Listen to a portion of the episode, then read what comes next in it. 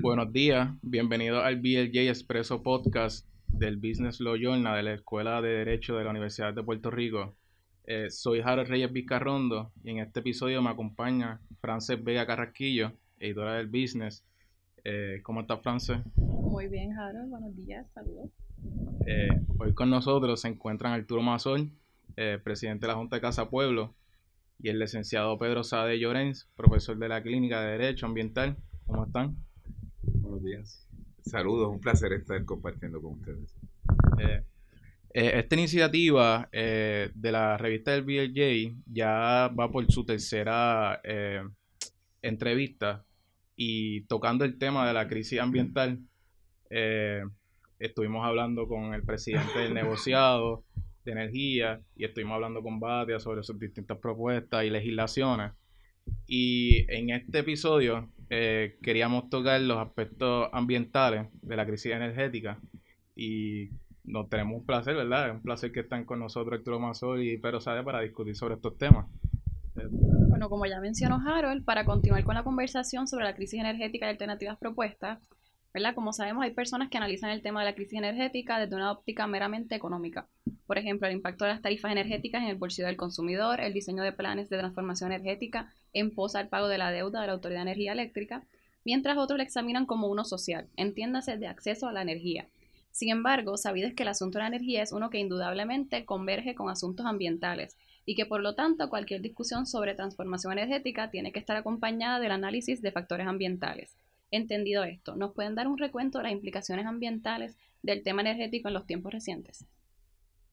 Bueno, podemos empezar que el origen de, la autoridad de fuentes fluviales, cuando, cuando se inició, era basada en el uso del agua, un recurso renovable para generar la energía del país. Eh, y luego de ese comienzo, pues cambió su modelo de generación de energía a uno completamente dependiente de combustibles fósiles, petróleo, en unidades centralizadas en termoeléctricas que requerían entonces la importación de combustibles eh, y el manejo de combustibles y, en eso pues hay, hay accidentes en el transporte, en el almacenamiento, así que hay consecuencias de simplemente con el manejo de combustibles para entonces en una central termoeléctrica quemarlo y generar energía eléctrica. Eh, la energía eléctrica centralizada entonces depende de líneas de transmisión y distribución a todo lo largo y ancho del país para que la gente pueda recibir energía en su hogar, pero en la quema de esos combustibles se generan gases, eh, gases de efecto invernadero, esos que provocan calentamiento global y cambio climático, y se generan metales y otras toxinas que van al aire y comprometen la salud regional de, especialmente de esos lugares más cercanos a la zona de, producción. Cuando esa generación se hace también y, se, y en los años 90 se privatiza hasta el 30% de la generación eléctrica con gas natural y con carbón, entonces la quema de carbón en adición a los gases genera también unas cenizas, otros productos que, se estuvieron eh, disponiendo fuera de la isla por, por un tiempo comprometiendo la seguridad y la salud de, nuestros hermanos dominicanos y que, y que ahora es un gran problema su disposición en vertederos en Humacao, eh, en Peñuelas. Eh, es decir, que ese modelo de generación centralizada depende de combustibles fósiles que no producimos, que contaminan, que en su manejo tienen una huella y que probó tras el paso del huracán Hugo, Georges y ahora con María, que es un modelo eh, en, el siglo XXI un modelo obsoleto y un modelo que es muy vulnerable este, a fallas, a fracasos, a colapsos que comprometen la economía, la salud, la vida de, muchos puertorriqueños que sufrieron, que murieron precisamente por, por, falta de acceso a energía para equipos básicos de diálisis o terapia respiratoria y, asuntos como eso. O sea que eh, sí hay una conectividad entre el modelo de generación energética, la economía, el ambiente, la salud y en su momento pues hablaremos también de la política. Pedro, ¿qué, podemos añadir ahí? Bueno, este, me parece que el marco de referencia que dio France es bueno en el sentido de que se está enfocando el problema energético en sus eh, distintos ángulos. Y coincido con lo que acaba de decir Arturo en términos de que hay que añadirle el elemento político.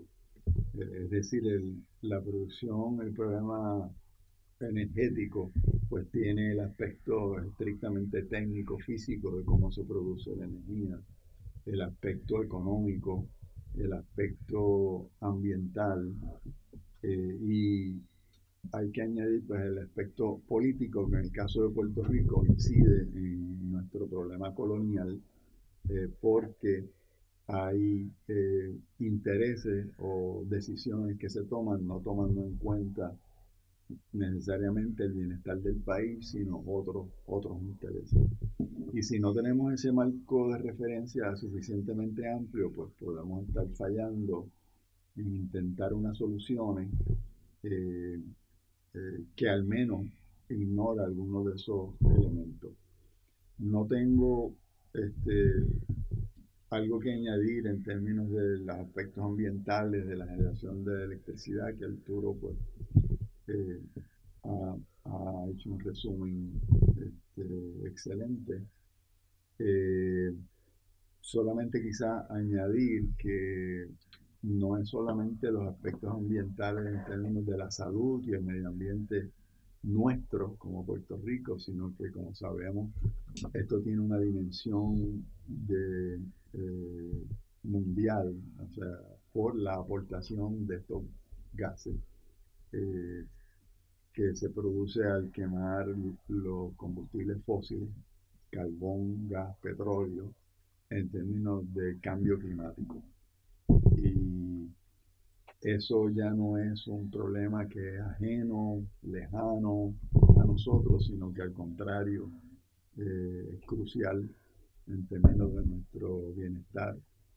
También tiene ese problema a su vez un problema de justicia ambiental, justicia climática, porque hay unos lugares donde se emiten más gases de invernadero que afectan más a otros países y a otros sectores más pobres. Así que ese, ese aspecto de eh, cambio climático, y acaba de salir antes de ayer el último informe del, del panel internacional de científicos de las Naciones Unidas, advirtiéndonos de, lo, de la gravedad de la situación. Eh, teniendo en cuenta eh, que hay que tomar eh, como un aspecto muy importante en términos de crisis energética los factores ambientales y las repercusiones que eso tiene con el mundo entero. ¿Cómo entonces el proyecto Casa Pueblo y las diversas campañas que los componen contribuyen a la creación de alternativas energéticas? En el caso de Casa Pueblo estamos operando con energía renovable, con energía solar, con un sistema modesto inicialmente en el 1999, hace casi 20 años.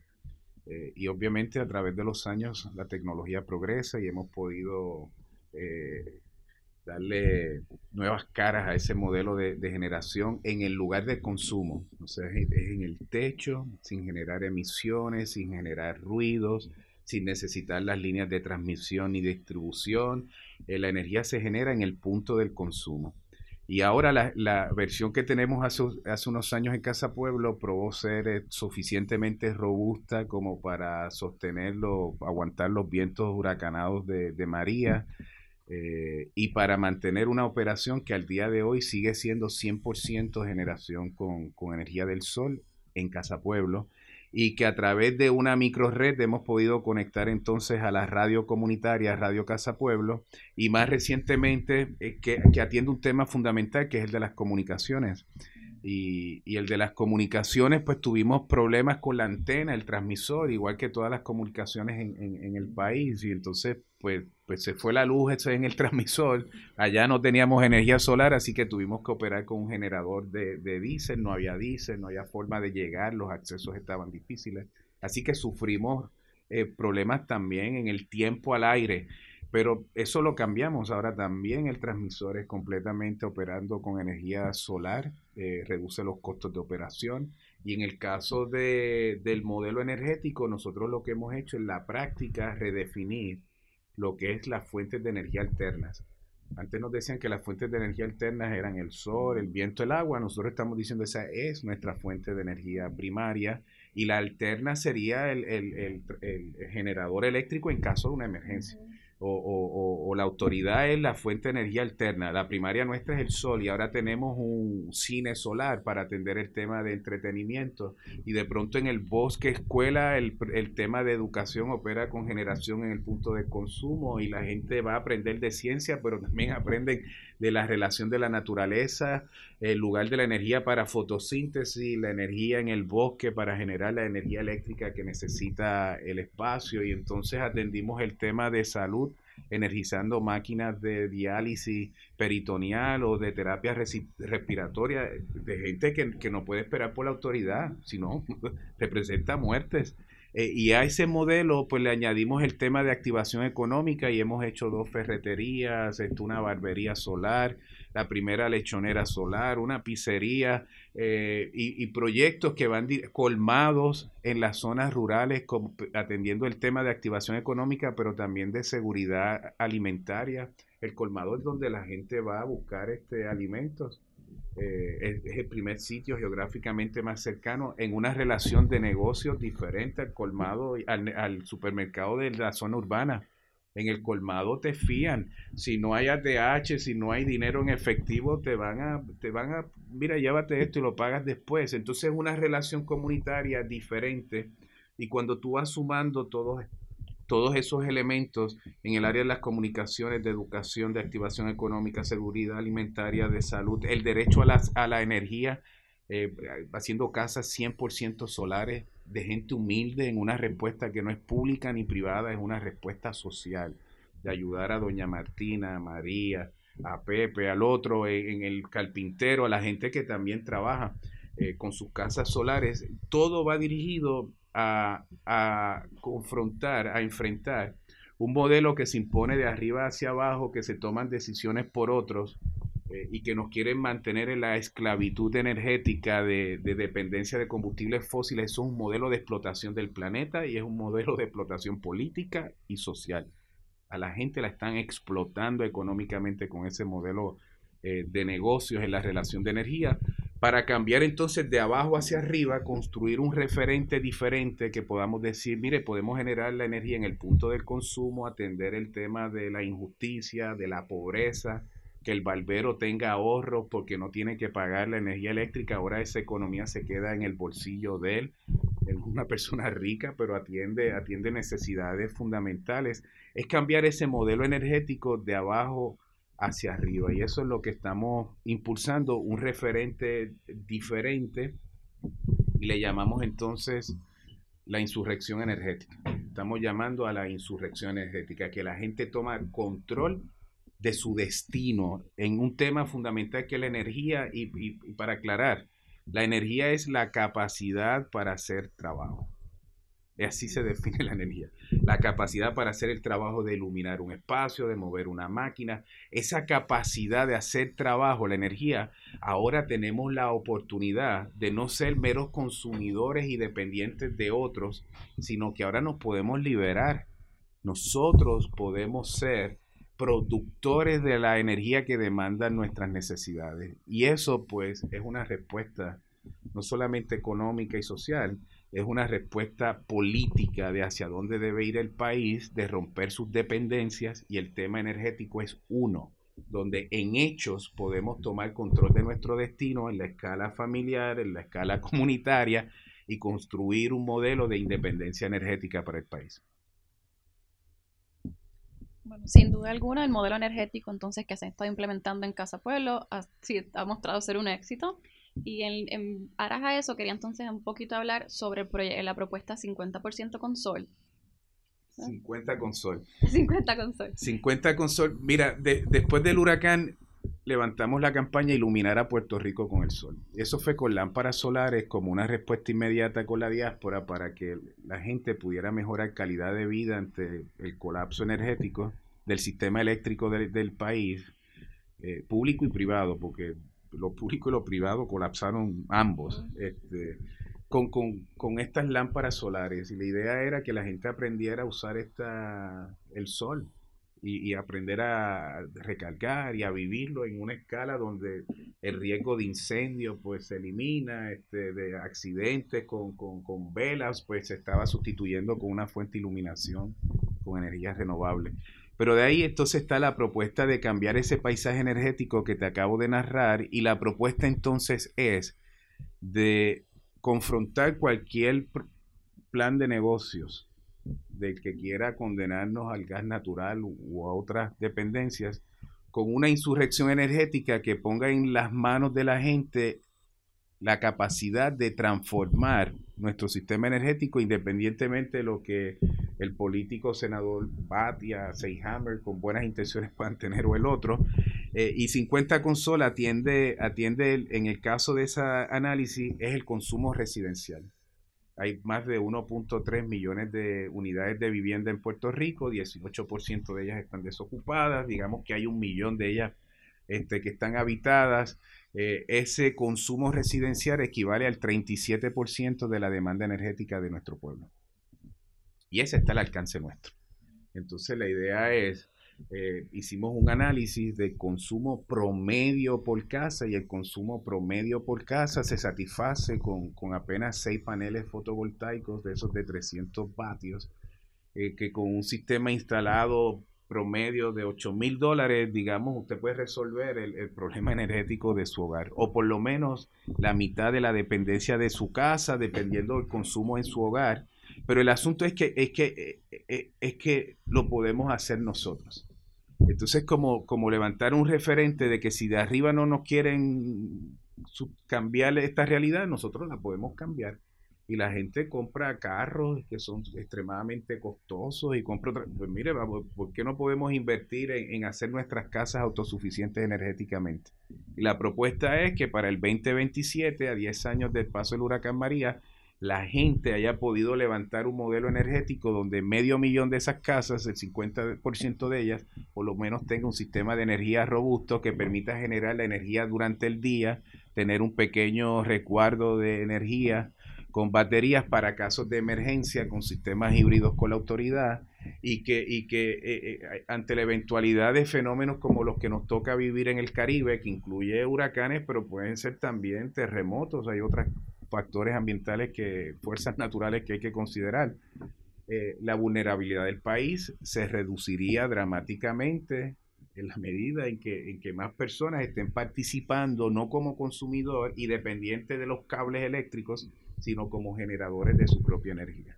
Y por ahí va la, propuesta de 50 por sol, de 50 consoles, es que la gente participe. Eh, ya hemos hablado con cooperativas, cooperativas están trabajando en la parte del financiamiento y entonces generar una actividad económica de donde, donde la actividad económica se quede el beneficio de la economía local, que genere empleos no, no es la industria AES que quema petróleo o, el, eh, perdón, carbón, o, ecoeléctrica que, quema gas natural y, queríamos, quería que el país le conectara un gasoducto sin tener la capacidad de servirle gas en un modelo de negocios como, como muy impropio.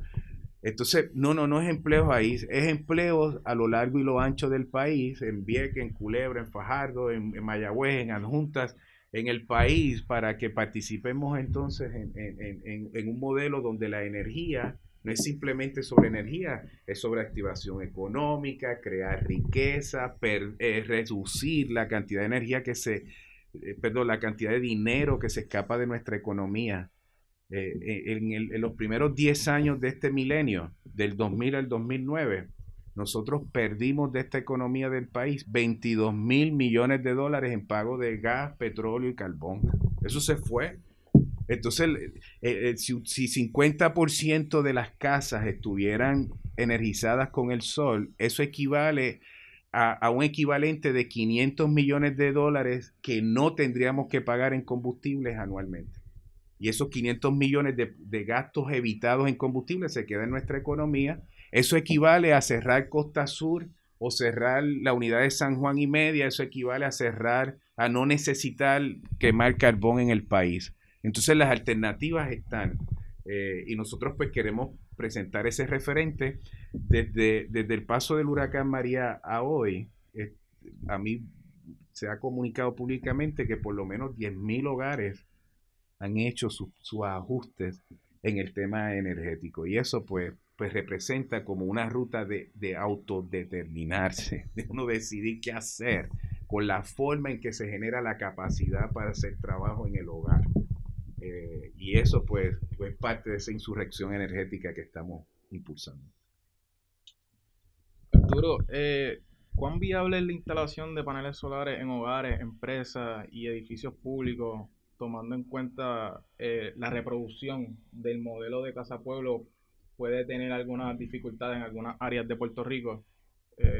no sé si han trabajado ese tema. Sí, bueno, ahí en, en, la parte del análisis económico, pues el, el consumo promedio residencial con 8 mil dólares se resuelve e instalado eh, con capacidad de almacenaje. Si fuesen sistemas híbridos que no tienen almacenaje, pues mucho menos. Eh, sabemos que, que, los lugares eh, donde se instalan estos, si están bien instalados estos paneles, el, el, viento no se los tiene que llevar a menos que arranque el techo. Eh, y ahí entonces el tema de la fiscalización y, de evitar la corrupción en, términos de que estas empresas no se aprovechen de, la gente y, hagan instalaciones impropias, pues es un asunto que hay que vigilar, ¿verdad? Eh, pero si están bien instalados no, no debe haber ningún problema, así que es viable hacerlo. Eh, técnicamente es, es, factible, hay análisis donde más de, se establece que el 90% de las casas en el país son, son energizables con el sol. Eh, e, esa es una de las fuentes de energía que nosotros impulsamos, pero no es la única. Entonces, la del sol es porque está, la, está accesible tecnológicamente, está avanzada, está aprobada, está ahí. Pero también podemos hablar del agua, del viento en algunas instancias, podemos hablar de, en Casa Pueblo estamos trabajando con, con la Universidad de Michigan, pensando en sistemas híbridos con biomasa en la noche usar el sol por el día y por la noche biomasa, y entonces tener dos fuentes de energía complementando una con la otra y reducir entonces la presión en el almacenaje. En el tema de energía hay muchas cosas pasando, eh, pero, pero muchas de ellas se, se, hacen cada vez más viables que se puedan hacer y lograr en, en el entorno de un, del hogar. Ya no tenemos que ser presos ni esclavos de, de, una, de un servicio ni público ni privado de explotación como es el, de, el, de, el tema de energía.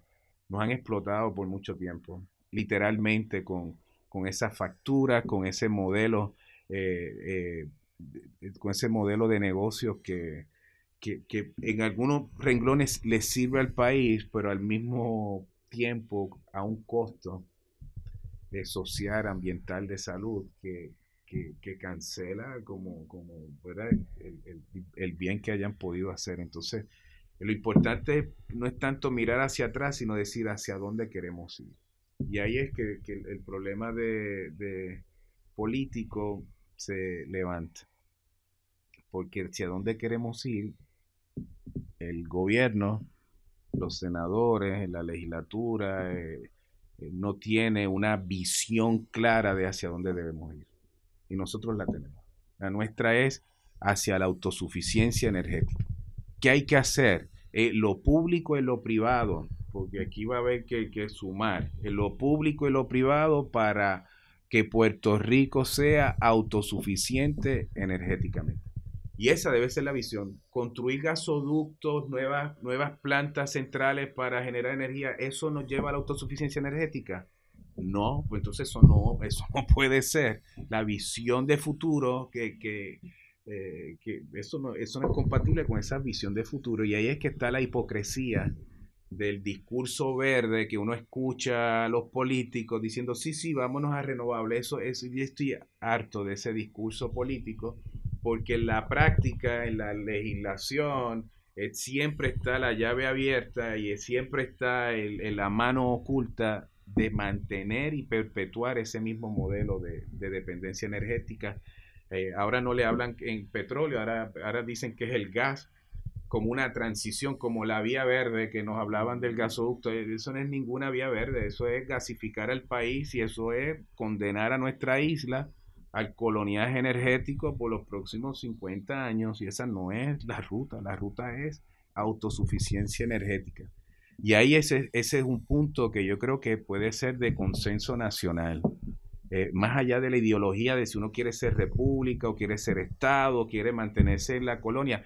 Eh, si usted quiere ser el Estado, puede mirar a Hawái, California, que buscan autosuficiencia energética, y pueden mirar a Costa Rica, que trabaja con autosuficiencia energética. Entonces, ¿por qué el país? Y yo creo que ya hay, después del huracán, bastante entendimiento de que estas tecnologías, pues sí, nos ayudan. Es bueno, sea usted PNP, popular, independentista, poder generar energía de manera limpia. ¿Por qué no nos podemos eh, poner de acuerdo en ese asunto y establecer una visión clara y precisa que dicte la política pública del país. Y ahí es donde, donde estos políticos no, no eh, eh, juegan dos, dos posiciones, tienen juego de pies y no asumen posturas fundamentales y concretas, precisas, para que el país se mueva hacia un futuro diferente. Profesor Sade, miras eso que estábamos hablando de lo que debemos hacer para lograr la autosuficiencia energética.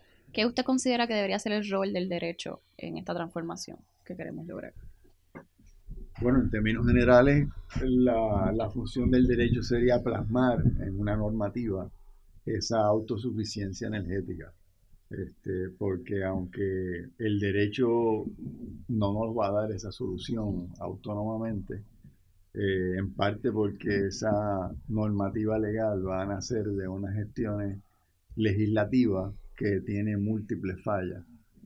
Eh, pero eh, el derecho puede recoger y plasmar esa, esa autosuficiencia energética que sin duda es la agenda que debemos tener en el país. Y por cierto, ustedes, estudiantes de Derecho, y eh, esta facultad de Derecho debe tener una ruta clara en esa dirección. Así es que eh, hay múltiples maneras en que ese deber eh, ético, moral, político, que debemos tener los que hacemos gestiones en derecho, se puede manifestar. Por ejemplo, ahora que vienen vistas públicas, el, del supuesto eh, marco regulatorio a partir de la legislación de privatización, pues ahí creo que una gestión clara que se puede hacer y se debe hacer es emplazar a los que están considerando esa normativa de que eh, reflejen con claridad esa, esa autosuficiencia. Eh, aquella legislación que haya que enmendar, pues igualmente impulsarla. A nivel administrativo, cuando se presenten oportunidades o situaciones reglamentarias, pues igualmente hacer ese emplazamiento y esa eh, unido a denuncia inclusive cuando no, no, se, no se refleje. Y hay todo un análisis eh, una estructura de análisis económica y de derecho que hay que cuestionar. Eh, por ejemplo, para resolver los problemas de cambio climático se nos habla, en vez de modificar cómo generar electricidad, se nos habla este, versiones de cómo capturar carbón.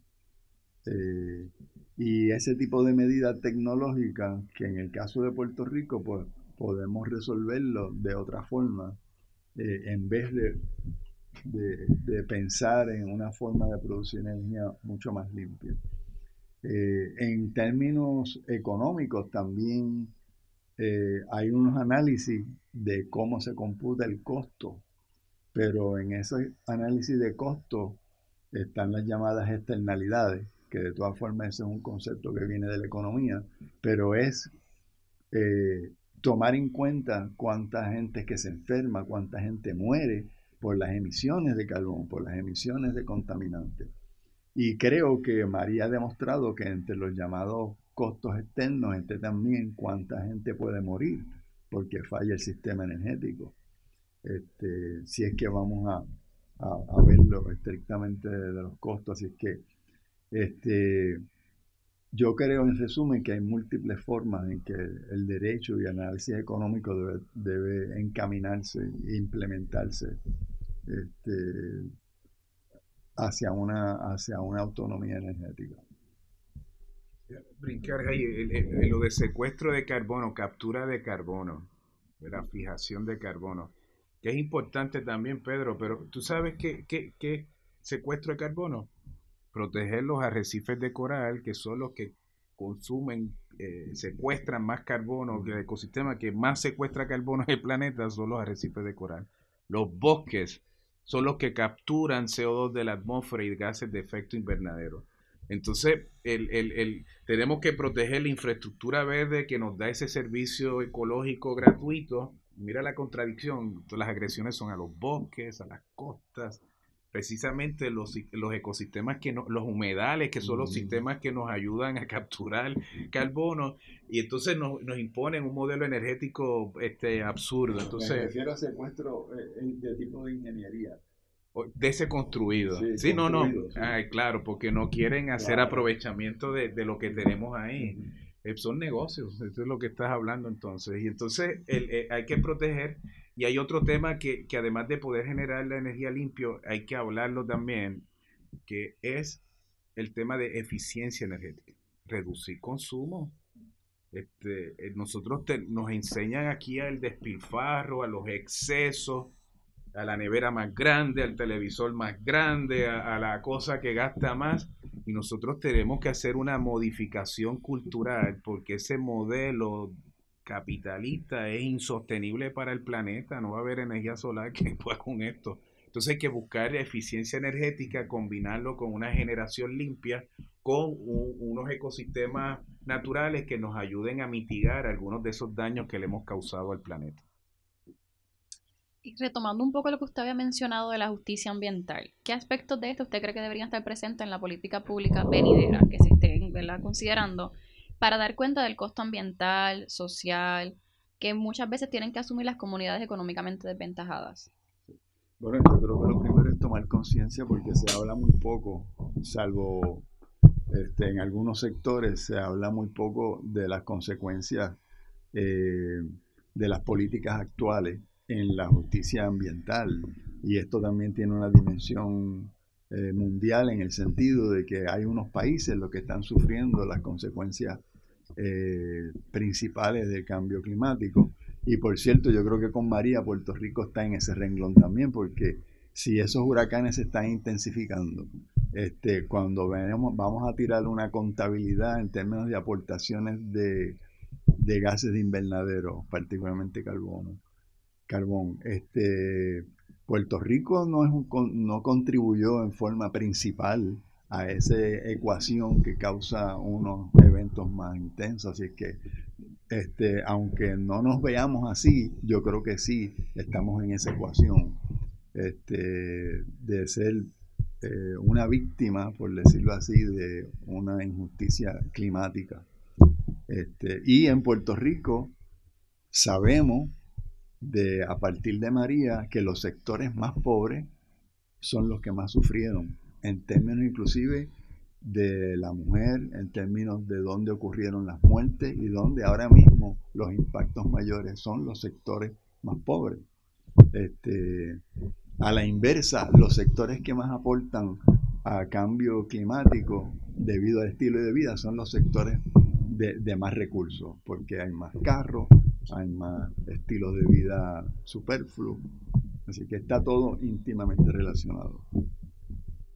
Eh, para, finalizar, para finalizar, Arturo, este, en referencia con la propuesta de 50 COSOL, eh, ¿dónde quedaría posicionada la Autoridad de Energía Eléctrica? Déjame añadir algo de las consecuencias de, ese, de esa ese asunto del castigo ambiental, de la injusticia ambiental. En Puerto Rico, cerca de 3.000, 4.000 muertes por, por, por, el huracán María. las muertes asociadas a cambio climático se estiman que van a alcanzar próximamente de 40.000 a 50.000 muertes a nivel global, a nivel planetario, principalmente gente pobre, anualmente a causa de cambio climático. Esas son el equivalente a las muertes que provocó las bombas atómicas de Hiroshima y Nagasaki sobre Japón.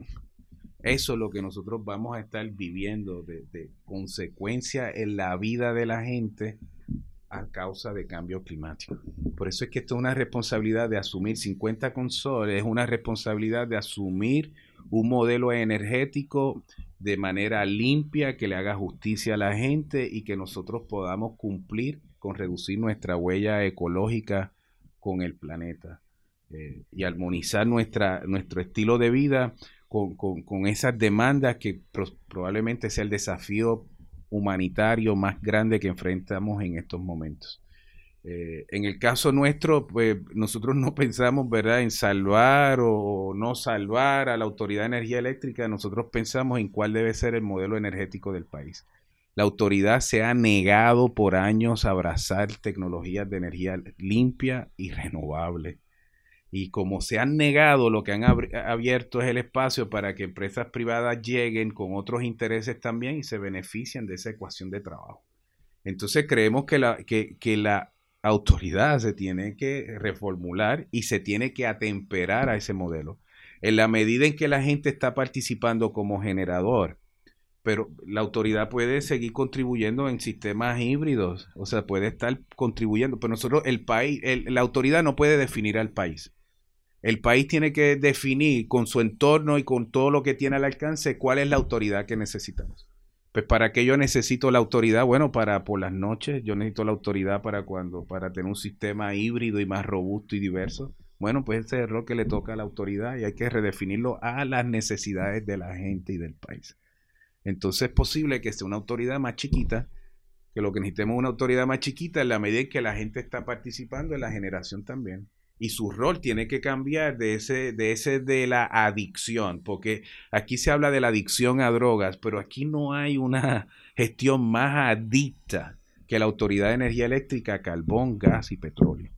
Y eso hay que cambiar el modelo de la adicción al modelo de la autosuficiencia. En la medida en que la Autoridad de Energía Eléctrica se mueva en esa dirección, se está moviendo en una visión de país que la gente va a querer este, fortalecer y aportar. En la medida en que se quiera perpetuar en gasoductos y gas natural, pues entonces este, creo que, están anunciando eh, otro tipo de temporal de conflicto social eh, en la medida en que quieran anclarse a un modelo obsoleto del siglo pasado, del milenio pasado.